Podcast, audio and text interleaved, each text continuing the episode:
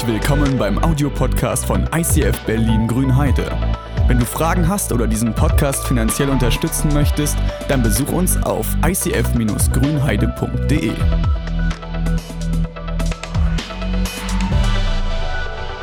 Also ich habe hier ein wunderschönes, eine, eine wunderschöne Abschluss. Ich habe einen Abschluss und zwar zu unserer Ghostwriter-Serie. Ghostwriter, das war der Name von einer, von einer Predigtreihe, wo es um die Leute ging, die in der Bibel mitgeschrieben haben. Ghostwriter. Und heute ist eine der letzten Personen dran, die wir uns vorgeknüpft haben, nämlich Markus. Markus ist ein Typ, wie soll man sagen, der ist, ähm, also mir hat das angetan. Ich habe mich an ihm festgefressen. Markus, das ist einer, der einen Erlebnisbericht geschrieben hat, was Jesus alles getan hat. Der hat so einen Zeugenbericht geschrieben. Und äh, die meisten Leute, die irgendwas schreiben, die schreiben darunter ihren Namen. Also du kaufst ein Buch von jemandem, der irgendeinen tollen Roman geschrieben hat und unten drunter oder auf dem Cover schon steht, geschrieben von. Und dann weißt du, ah, der Name, der klingt schon interessant. Wenn ich diesen Namen auf einem Buch lese, weiß ich, das wird ein guter Inhalt. Und du weißt schon, was dich erwartet. Und bei Markus ist das irgendwie total merkwürdig. Ich habe hier mal ein paar Informationen zu Markus, was der alles gemacht hat. Markus hat das erste Evangelium rausgegeben. Evangelium, das ist ein komischer Name. Evangelium heißt frohe Botschaft, ja, eine frohe Botschaft. Und das ist der Titel von nicht nur einem, von nicht nur einem Bericht über Jesus, sondern es gibt vier Berichte. In der Bibel gibt es vier Berichte von Jesus und die heißen alle Evangelium. Und Markus hat eins davon geschrieben, also das ist das Markus-Evangelium und er war der Erste von allen anderen, die es niedergeschrieben haben. Also Jesus ist über die Welt gelaufen, taps, taps, ne? Mit seinem weißen Umhang, dem Bart und den Jesuslatschen. Und alle haben es gesehen und Markus war der Erste, der es aufgeschrieben hat. Und dann, äh, Markus äh, hat nicht nur das Erste aufgeschrieben, sondern auch das Kürzeste. 16 Kapitel, 663 Verse. Für die Leute, die nicht so oft eine Bibel in der Hand haben, es gibt manchmal Sätze in der Bibel, die sind wahnsinnig wichtig und die haben so einen, so einen ungeheuren Tiefgang, dass man sich die Bibel, normalerweise würde man sich in einem Buch, würdest du dir diesen Satz anstreichen und dann würdest du irgendwann gucken, dass, dass du diesen Satz wiederfindest und du würdest dein Buch durchblättern und durchblättern und durchblättern und gucken, bis du die rote Markierung findest. Damit das in der Bibel nicht so kompliziert und, und komisch ist, haben sie die eingeteilt in Kapitel und Verse. Also es sind 16 Kapitel, 663 Verse. Was man noch über Markus sagen kann, Markus war gebildet. Er konnte schreiben. Ich habe darauf gewartet, dass jetzt Mundwinkel hochgehen. Ist es gar nicht. Äh, damals nicht für jeden üblich. Ja? Die hatten nicht so eine schöne Schule wie wir. Und Markus sprach mindestens vier Sprachen. Wer, wer spricht zwei Sprachen? Mal kurz Arm. Eins. Okay. Wer spricht drei Sprachen? Oh, jetzt sehe ich nichts. Einer. Drei Sprachen. Vier. Vier Sprachen? Echt, du kannst vier Sprachen? Also, weißt du, Mann, Frau, Sächsisch, Berlinerisch. Okay, Mann. Also der konnte vier Sprachen. Äh, Markus war unheimlich viel mit zwei weiteren Gestalten in der Bibel unterwegs, und zwar einem Paulus und einem Petrus. Paulus, das ist so ein Oberknaller. Stell dir vor, du dürftest unterwegs sein mit, jetzt stell dir dein Idol vor. Wer ist dein ganz persönliches Idol? Ein Mensch, mit dem du gerne Zeit verbringen würdest? Ein Mensch, den du vielleicht verehrst? Der wichtigste Fußballspieler deines Lebens? Die größte Liebe deines Lebens, wo du jahrelang hinterhergerannt bist? Stell dir vor, du bist mit dem Menschen unterwegs, der dir am meisten bedeutet und das waren damals, also das sind heute für Christen, sind das diese beiden Gestalten, Petrus und Paulus. Das waren so Menschen, die waren, die waren die, das, was die damals geschrieben haben und was die damals erlebt haben, das prägt bis heute, prägt das Kirchen und Philosophen und das, das ist einfach, das sind, das sind Koryphäen. Und Markus war mit denen unterwegs. Petrus war sogar so weit, dass der, seine, dass der den Markus an einer Stelle seinen Sohn genannt hat. Das liegt wohl daran, dass Markus offenbar sehr jung war. Denn wenn man einfach nur mit Sohn Schüler meinen würde, dann würde da noch ein anderes Wort stehen. Aber da steht Sohn. Also das ist mehr als ein Freund. Ein Sohn ist mehr als jemanden, den ich was beibringe. Ein Sohn ist jemanden, für den ich mein Leben geben würde und von dem ich, also das ist, das ist schon gewaltig. Petrus nennt ihn meinen Sohn. Okay, noch mehr. Markus, als in, in dem Ding, was Markus geschrieben hat, in dem Markus-Evangelium, da übersetzt er aramäische Ausdrücke. Daher weiß man, dass der wahrscheinlich auch aramäisch konnte. Ich habe das hier auf die Wand geschrieben, weil das erstmal klingt es vielleicht gar nicht so besonders. Das klingt nicht so besonders. Aber die Leute, die die Lebensberichte von Jesus als erstes gelesen haben, 70 nach Christus, 100 nach Christus, äh, das waren teilweise, wurden diese Texte geschrieben und weil Jesus ein Jude war, haben die Leute oft, wie soll man sagen, ähm, einfach nur äh, jüdische Begriffe benutzt. Ja? Sie, haben, äh, sie haben Aramäisch gesprochen damals, nicht Hebräisch, sondern Aramäisch haben die Juden da gesprochen. Ne? Und Markus, der schreibt jetzt einen Text über Jesus, aber ihm ist es wichtig, dass alle, die das lesen, das verstehen. Und nicht nur eine besondere Auswahl von Menschen, nicht einfach nur irgendwelche, die vielleicht so Zufall, durch Zufall, weil sie in die richtige Familie hineingeboren wurden, aus Versehen mal Aramäisch sprechen. Deswegen hat der aramäische Wörter äh, hat er, hat er übersetzt, ja, dass, das, dass auch Leute, die nicht Aramäisch sprechen, das verstehen. Markus verwendet römische Zeitrechnungen in seinem Bericht. Das war auch nicht so üblich.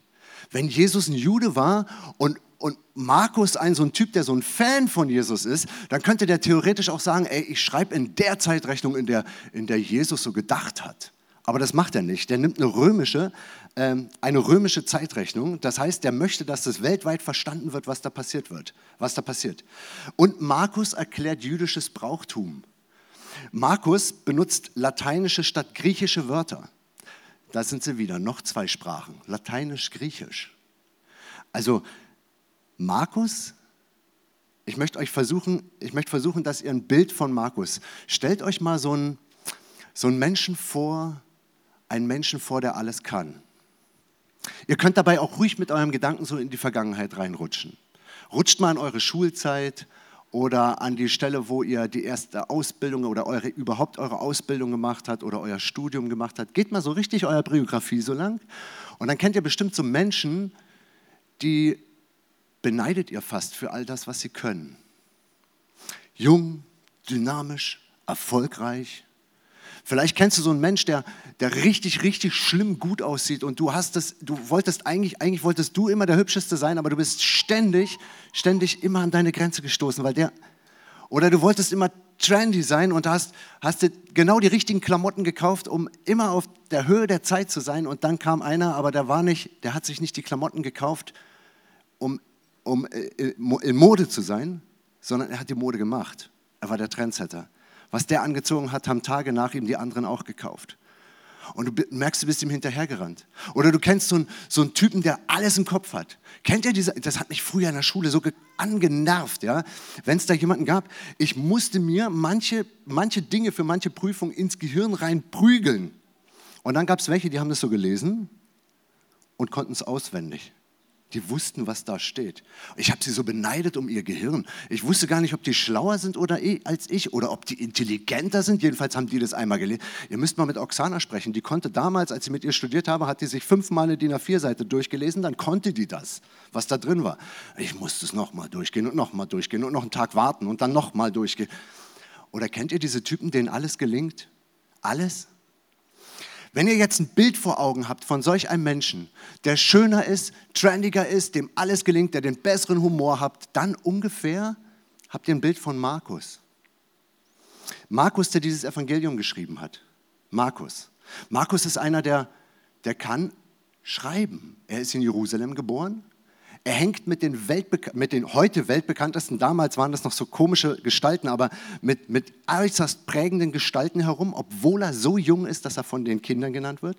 Er hängt nicht nur mit den prägenden Gestalten von damals rum, er verreist mit ihnen, der geht mit denen auf eine Missionsreise, es ist gigantisch, wo der überall gewesen ist. Der spricht vier Sprachen. Ey, das ist so ein richtiger, also wenn du neben dem stehst, stehst du im Schatten. Du stehst einfach nur im Schatten neben Markus.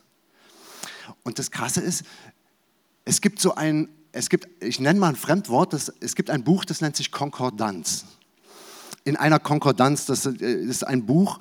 Und in diesem Buch findest du jedes Wort, was es in der Bibel gibt. Also du schlägst es auf wie ein Lexikon. Bei Lexikon suchst du vielleicht nach äh,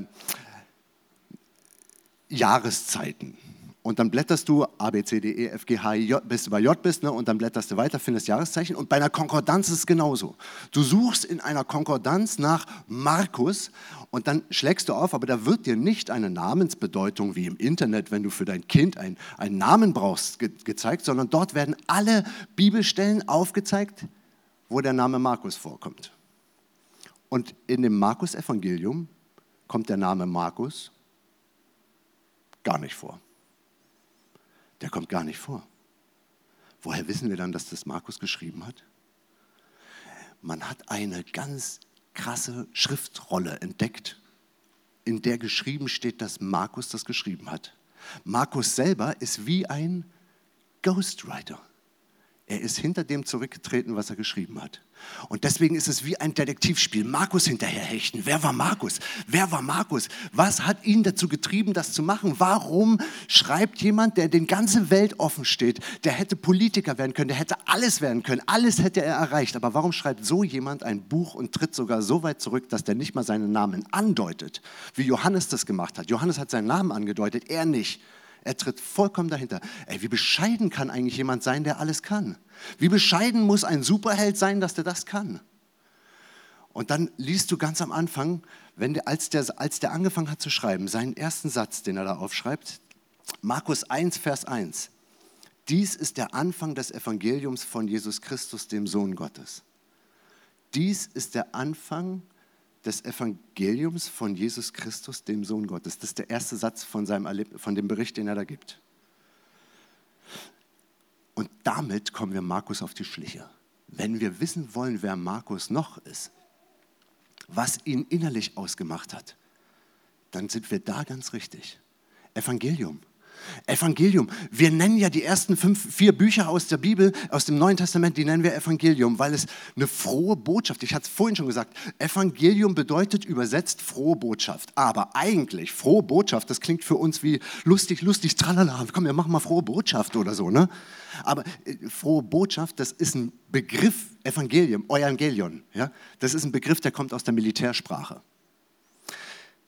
Nehmen wir mal an, du hast einen Krieg geführt und bei diesem Krieg ist bist du siegreich hervorgegangen, dann brauchst du irgendeinen Boten, irgendeinen Herold, der direkt vom Schlachtfeld in die Stadt rennt, direkt zu dem König, direkt dorthin, wo der Staat ist, wo, wo das Volk, wo, wo alle sehnsüchtig auf dieses Ende des Krieges warten. Und wenn der in die Stadt gepoltert kommt, mit einer Schramme am Bein und einem blutigen Schwert noch in der Hand, ne, und dann stürzt er da und hat noch äh, taumelt, ne, so wie beim Marathonlauf. Ne, das Typ, was der dann schreit, was er dann sagt, wenn wenn er vor seinem Staat ankommt, ist Evangelium. Das ist eine Siegesbotschaft, die frohe Botschaft. Der Krieg ist gewonnen, die Schlacht ist vorbei. Das ist das, wie Markus das wahrnimmt. Wie Markus wahrnimmt, was da passiert ist. Das ist der Anfang der Siegesbotschaft, der rettenden Botschaft. Der, der, das ist das Ende der Schlacht und zwar von Jesus Christus, dem Sohn Gottes. Wenn ich noch weiter blättere was Markus noch so erlebt hat oder was er noch so geschrieben hat, dann fällt mir auch ein Satz auf und der charakterisiert Markus auf eine besondere Art und Weise. Das ist Markus 10, Vers 45. Da hat er auch was Krasses geschrieben. Denn auch der Menschensohn ist nicht gekommen, dass er sich dienen lasse, sondern dass er diene und sein Leben gebe als Lösegeld für viele. Boah, das ist der Grund, warum ganz viele Leute keine Bibel lesen weil die Texte in der Bibel so klingen wie dieser. Du musst einen Satz nehmen und anstatt ihn flüssig lesen zu können, wie so ein schönen Comic, musst du dir diesen einen Satz nehmen und einfach mal drauf rumknatschen. Das ist ein bisschen ätzend und für ungelübte Leute ist anstrengend. Aber es lohnt sich. Ich mache euch das vor, dass sich das lohnt, die Bibel zu lesen. Nimm sie dir in die Hand, lies sie heute Nachmittag. Denn auch der Menschensohn, Menschensohn, du bist ein Menschensohn, du bist ein Menschensohn, du bist ein Menschensohn, du auch, du auch. Da hinten sitzt auch ein Menschensohn und du bist auch ein Menschensohn. Menschensohn, nein, warte mal. Das könnte man auch geschickter ausdrücken, oder? Als Menschensohn. Menschensohn, das ist ein verschlüsseltes Wort. Das zeigt so ein bisschen auf die hebräische, auf die, auf die urjüdische Geschichte. Es gibt im ganz, in, an den ältesten Stellen der Bibel gibt es einen Text, da wird von einem sogenannten Menschensohn gesprochen. Dieser Text ist noch viel älter. Und da geht es darum, dass Gott seinen eigenen Sohn schickt, der, der als Mensch erkannt wird. Wie ein Mensch ist, aber doch ist er der Weltenrichter. Dieses Buch nimmt eine Tiefe an, es ist unglaublich. Also der Menschensohn, denn der Menschensohn ist nicht gekommen, äh, dass er sich dienen lasse. Wie stellst du dir Gott vor? Wenn Gott in Menschengestalt kommt und so Mensch wird, dass du sagen kannst, das ist ein Menschensohn. Philippa schreibt darüber auch was. Der Mensch, der Gott, der kommt und zwar so deutlich als Mensch, dass er sich in die Hose macht, so deutlich als Mensch, dass er wütend werden kann, dass er ausrast. Hast du dir schon mal gewünscht, dass Gott in deiner Haut steckt, um dein Leben zu verstehen? Hast du schon mal gedacht, dass Gott so weit weg ist, dass der nicht verstehen könnte, wie es dir jetzt geht mit Liebeskummer und Geldsorgen? Dieser Gott war tatsächlich in einer Haut, in einer Menschenhaut. Und wenn du dir Gott vorstellst, wenn du sagst, ja Gott, komm doch runter, komm doch runter in diese Welt, komm doch runter in mein Leben, was denkst du, wie würde Gott sich aufführen? Einer, der alles kann? Einer, der die Zeit beherrscht? Einer, der das Leben beherrscht? Der dein Leben innerhalb von Sekunden ausknipsen kann und wieder anmachen, wenn es ihm gefällt? Wie wäre er als König? Würde er sich nicht dienen lassen? Würde Gott nicht all die Arbeit, die er selber nicht leiden kann, von dir machen lassen, dass du derjenige bist, der in seiner Küche steht und abwäscht, der bei ihm den Müll runterbringt, der von ihm ernährt wird? Wäre er nicht so groß, dass er gar nichts mehr machen müsste? Er würde nur wie so ein Römer mit seinem Füllhorn irgendwo auf so einer Liege liegen und sich von dir bedienen lassen? Bei Gott aus der Bibel, bei diesem Jesus, da wird das auf den Kopf gestellt. Nein, nein, nein, warte mal. Nicht der Gott wird, nicht dem Gott wird gedient, sondern Gott dient dir. Hast du dir schon mal vorgestellt, wie das ist, wenn du einen richtig guten Diener hast? Ein Diener, der deine Wünsche von den Lippen abliest? Was muss das für ein Mensch sein, der deine Wünsche von den Lippen abliest? Stell dir vor, Gott, der in dein Herz reinguckt, der weiß, was du wirklich brauchst, nicht, wann du, nicht nur, wann du Hunger hast, wann du schlechte Laune hast und wann du auf Klo musst, sondern ein so ein Gott, der in dein Leben reinkommt und weiß, was du tatsächlich, und zwar ganz tief im Innern brauchst und an genau der Stelle ansetzt. Das ist eine krasse Hausaufgabe. Geh mal nach Hause und frage dich, was brauchst du eigentlich wirklich? Was brauchst du wirklich? Ist es das Auto? Ist es der Swimmingpool? Oder geht es viel tiefer? Der Frieden mit deiner Frau, der Frieden mit deinem Mann, der Frieden mit dir selbst? Was ist der Kern deiner Persönlichkeit? Was ist das Ding, was dich, was tatsächlich in dir drin hohl ist und was danach schreit, gefüllt zu werden? Dieses Loch im Herzen, das die Form eines Kreuzes hat. Was ist das? Was ist das? Stell dir vor, der größte Diener dieser Welt käme dorthin und könnte genau dieses Loch stopfen. Er würde sich nicht damit zufrieden geben, dir einen Getränkebecher zu reichen, sondern er sagt, nee, den Getränkebecher, den kannst du dir selber holen. Wenn ich dir diene, dann diene ich dir an was ganz existenziell, nämlich an dem Punkt, wo deine Seele schreit. Und dort möchte ich meine Hand hinlegen. Der Menschensohn ist nicht gekommen, um zu dienen. Äh, der, der, Menschensohn ist nicht gekommen, dass er sich dienen lasse, sondern dass er selber dient und sein Leben gibt als Lösegeld. Lösegeld versteht heute kaum noch jemand. Aber weiß man, was du verstehst? Kaution versteht man gut, glaube ich. Ne? Gott gibt sein Leben als Kaution. Weißt du, wenn du eine Kaution zahlst, da ist jemand ins Knast gekommen, weil er schlechte Sachen gemacht hat und jemand anders gibt Geld und dann kommt der aus dem Knast wieder raus. Das heißt, in dem Moment, wo ich mein Geld gebe, in dem Moment bekommt er eine Freiheit für etwas, was er normalerweise nicht tun dürfte. Stell dir vor, Jesus kauft dich frei. Er gibt etwas hin, damit du frei sein kannst. Das ist ein Tausch, das ist wie so ein Tausch am Kreuz. Aber jetzt bin ich mit diesem komischen Markus. Der Markus, der hat es mir angetan, der brennt mir richtig unter den Nägeln. Und jetzt möchte ich euch noch was aus seiner Persönlichkeit erzählen, die mir noch, die mir, die mir wirklich was bedeutet. Das bedeutet mir auch was, aber gestern ist es mir noch viel tiefer gegangen. Dieser Markus, der alles erreichen könnte, der normalerweise alles erreichen könnte. Er hätte Geld machen können in seinem Leben. Ich glaube, er hätte irgendwo an einer Universität der damaligen Zeit arbeiten können. Er hätte sich einen Namen machen können, aber er hat diesen Namen immer verschwiegen. Ist das nicht merkwürdig? Ist das nicht merkwürdig, dass der auf alle Statussymbole, die es in diesem Leben gibt, einfach verzichtet? Der verzichtet einfach darauf. Und damit macht Markus etwas, was sich seit Jesus durch die ganze Kirchengeschichte zieht. Dass Menschen auf Statussymbole verzichten. Dass Menschen auf Statussymbole verzichten. Warum? Stell dir vor, du hättest ein Statussymbol und du könntest, du könntest mit dem Statussymbol, könntest du prahlen.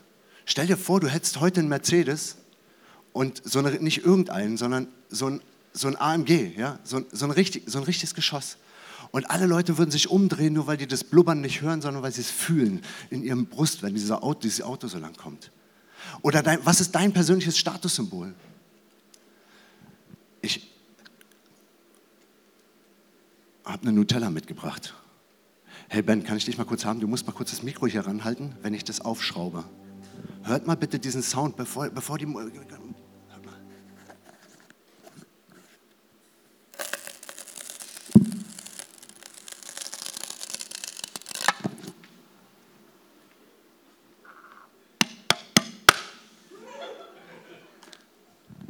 Nutella. Dieses Geräusch, wenn etwas ganz nagelneues aufgemacht wird. Das ist bei Markus auch so. Bei Markus wird eigentlich etwas ganz, ganz Neues aufgemacht und er zeigt es als erstes, was es bedeutet, wenn Gott anfängt zu dienen. Nämlich nicht, dass du nicht mehr deinen Statussymbolen hinterherrennen musst. Weil immer, du weißt es aus deinem Leben, guck zurück. Immer wenn du irgendetwas in deinem Leben erreicht hast, von dem du dachtest, das sei ein Ziel gewesen, hat sich ein neues Ziel aufgetan. Es hat sich immer ein neues Ziel aufgetan und dann wolltest du dem neuen Ziel hinterher. Und kein Ziel von dem, was du erreicht hast, hast dich wirklich satt gemacht. Du bist immer nur am Hinterherrennen gewesen. Und Markus verzichtet von vornherein auf diese Ziele. Er verzichtet von vornherein auf das, was für andere Statussymbol gewesen wäre. Er verzichtet darauf. Aber warum? Du könntest jetzt dastehen und sagen, Markus, du bist total bescheuert. Wieso verzichtest du auf etwas, was dir schon längst hätte gehören können? Mit deinem intelligenten Brain, mit deinem Riesengehirn, mit deinen Begabungen, mit, dein, mit deiner Art zu verreisen, mit den Menschen, die du kennst, mit deinem Influencer-Teil. Warum nimmst du dir nicht, was dir schon hätte längst gehören können? Und er steht einfach da und sagt, du, weil ich alles habe. Kennt ihr das? Niemand ist gerne freiwillig bescheuert. Kennt ihr diesen Satz? Niemand ist gerne freiwillig bescheuert. Du würdest Markus angucken und sagen, Markus, du handelst bescheuert. Du hast auf all das verzichtet. Du hast ein Buch geschrieben, was um die Welt gegangen ist und nicht mal deinen Namen da drin verewigt. Du hättest hochkommen können. Aber er verzichtet. Wisst ihr was, ich bin hier am Ende dieser Ghostwriter-Serie und ich stehe hier in diesem grünen Heide und merke, dass das, was Markus begonnen hat, dass das etwas ist, was hier in dieser Kirche jeden Tag passiert. Ich merke, dass da hinten immer wieder eine Maria in dieser Küche steht und theoretisch könnte sie auch Hawaii machen, in Ferien in Hawaii, Urlaub auf Hawaii, aber die steht hier hinten und die wäscht jeden Tag das Geschirr. Ey, könnte die nicht was Besseres machen? Könnte die nicht was anderes mit ihrer Zeit anfangen, als da hinten zu stehen und die Geschirrspülmaschine zu bedienen oder mit ihren eigenen Händen was machen? Ey, wisst ihr, da gibt es Leute, die, die, die bezahlen diesen Raum. Ey, können die ihr Geld nicht woanders hingeben? Sind die, die sind doch ein bisschen bescheuert, oder? Die könnten doch ihr Geld für ein neues Sofa ausgeben, aber nee, die, die kommen hierher und geben das hier. Ey, es gibt Leute, da gibt es Leute, die studieren und arbeiten gleichzeitig und dann kommen die noch hierher und stellen sich hier hin und machen Musik. Könnten die ihre Kohle nicht woanders oder ihre Zeit nicht woanders investieren? Niemand ist gerne freiwillig bescheuert. Warum, warum gibt es Menschen, die das machen? Warum gibt es Menschen, die sich für, für andere Menschen investieren, dafür investieren, dass es, dass es mehr gibt als die, auf dieser Welt, als einfach nur blöde Statussymbole? Vielleicht, weil es mehr gibt als Statussymbole. Es gibt mehr. Und das ist dieses Auspacken. Was ist, wenn Gott so ein Ding ist, was du auspacken musst? Und du merkst, ey, das knistert, wenn du ihn aufmachst. Das knistert und das ploppt und das riecht gut, weil du vielleicht von Gott viel mehr bekommst als das, was du zuallererst als Hunger erkennst. Von Gott bekommst du etwas, was deiner Seele gut tut. Er dient dir.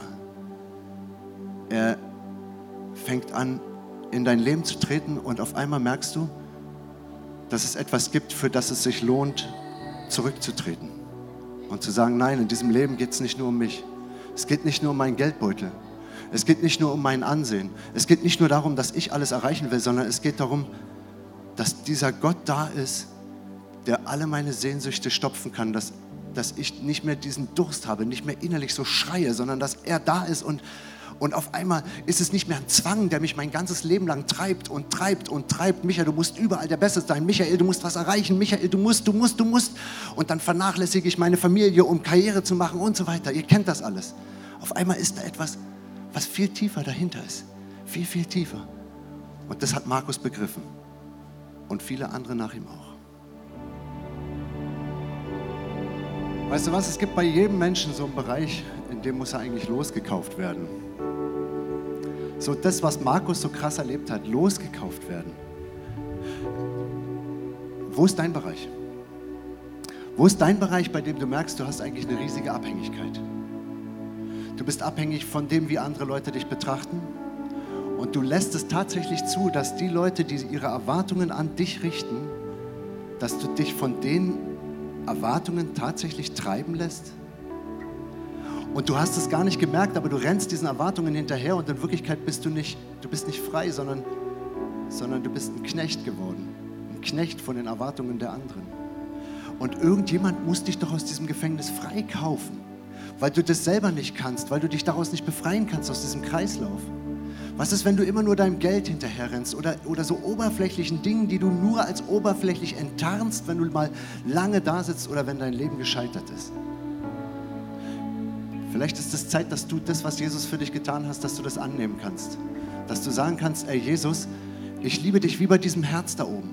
Ich, ich, ich brauche etwas, was dieses Herz füllt. Und zwar mehr füllt als einfach nur ein kurzes Erhaschen von einem neuen Statussymbol und nach zehn, nach, nach zehn Tagen ist es langweilig geworden sondern du brauchst mehr, du brauchst dieses Herz, das ist so hungrig und das, das wird und wird und wird nicht satt und es gibt nur eins, was es irgendwie stopfen kann. Was ist, wenn du das, wenn du das heute mal ausprobierst? Du nimmst dir heute nur eine einzige Sache vor, eine Sache, von der du weißt, du wirst von ihr getrieben. Die macht dich nicht glücklich, sondern sie zaubert dir Falten und graue Haare ins Gesicht. Was ist, wenn du versuchst und sagst, ey Jesus, heute, heute möchte ich einen Anfang machen und ich, ich bitte dich heute darum, dass du mir einen Tausch schenkst, sowas wie einen Tausch am Kreuz. Ich möchte dir meine Getriebenheit geben und will dafür etwas haben und zwar deine Gelassenheit. Ich möchte vielleicht zum ersten Mal in meinem Leben gelassen scheitern können, weil ich weiß, mein Leben ist nicht abhängig von dem, was andere sagen oder mein Arbeitgeber denkt oder das Portemonnaie sagt, sondern eigentlich Gott, ich möchte mich in deine, in deine Abhängigkeit begeben, weil deine Abhängigkeit bedeutet viel mehr Freiheit dann weißt du was, wenn es bei dir so ist, dann nimm dieses, nimm dieses, dieses Symbol hier für diesen Weg. Ey, dann, dann nimm heute mal einen anderen Weg. Und vielleicht ist es auch so, dass du gar nicht betroffen bist. Vielleicht sagst du, ey, ich habe die Freiheit, die der Markus erlebt hat, schon lange. Ich habe sie schon lange. Aber vielleicht entdeckst du in deinem Leben jemanden, den du noch nicht losgelassen hast. Oder du findest jemanden, der noch gar nicht losgekauft ist. Wie wäre es, wenn du dem dabei hilfst? Wie wäre es, wenn du dem dabei hilfst, bei, diesem, bei dieser Weggabelung? Und dann hast du dieses Kreuz, weißt du, dieses Kreuz, was eigentlich ein Symbol ist für, eine Folter, für ein Folterinstrument. Ne? So ein Kreuz, was eigentlich so ein Todessymbol ist. Aber es ist nicht beim Todessymbol geblieben, sondern das ist so ein Auferstehungssymbol geworden, weil Jesus zwar an diesem Kreuz gestorben ist, aber wieder auferstanden ist. Was ist, wenn du heute jemandem helfen kannst, durch sein eigenes Scheitern hindurchzugehen und ihm, wie Christus das gemacht hat oder wie wie Markus das gemacht hat, dass du dienen kannst und auf einmal anfangen kannst, wir stehen wieder gemeinsam auf. Wir kriechen aus unserer Grab, wir kriechen aus unserer Höhle raus. Wir fangen an zu dienen. Und das letzte Symbol ist so ein Anker dieses Anker, dieses Symbol von Festmachen, weißt du, dass der Sturm kommen kann, aber dich kann es nicht mehr an die Klippen spüren. Du bist unsinkbar geworden, weil du dich irgendwo festgemacht hast. Weißt du, du bist so oft sinkbar, wenn du dich an den Dingen festmachst, die, die du überall hörst, die Dinge, die du im Radio hörst, die Dinge, eben genau die Dinge, die dich so treiben und die dich eigentlich in die Verzweiflung treiben und in die Leere treiben, die dir deinen Hunger immer nur ganz kurz stillen. Aber was ist, wenn du sagst, ich will mein Leben woanders festmachen? Ich will es jetzt am Grund festmachen, am Grund des Lebens, an demjenigen, der unter all dem ist, was so, was so an Wellen und Gefahren so da ist. Du kannst das machen. Du kannst es heute machen. Wir haben hier zum Beispiel diesen Prayer Corner, da sitzen vielleicht nachher Leute und die können mit dir beten und dir helfen dabei, diese Schritte zu machen dass du sagst, okay, ich möchte heute einen winzig kleinen Schritt machen aus meiner Gefangenschaft. Ich, ich leide und ich werde geknechtet von den Erwartungen der anderen. Aber heute, heute möchte ich freigesprochen werden. Vielleicht ist es so, dass du, dass, du, dass du dasselbe erleben willst wie ganz viele Leute hier in der Kirche. Dass du erleben willst, warum jemand sich so komisch verhält, dass er sein Geld und seine Zeit und seine musikalischen Leistungen und alles trotzdem investiert. Trotzdem in diese Kirche investiert, trotzdem in andere Menschen investiert. Harald, der jeden Mittwoch irgendwo arbeiten geht und jeden Dienstag und jeden Donnerstag, der sich investiert für andere Menschen. Vielleicht hast du das auch so auf dem Herzen und sagst, ey, ich möchte diese Energie, die, die andere Menschen dazu bringt, diese Welt zu verändern und ihr ein schöneres Gesicht aufzudrücken. Vielleicht willst du das auch haben. Dann mach heute den ersten Schritt. Jede Reise beginnt mit einem Schritt. Und hier sind so viele Leute, die dieses Geheimnis kennengelernt haben. Ich möchte jetzt beten. Und dann wünsche ich mir, dass du so einen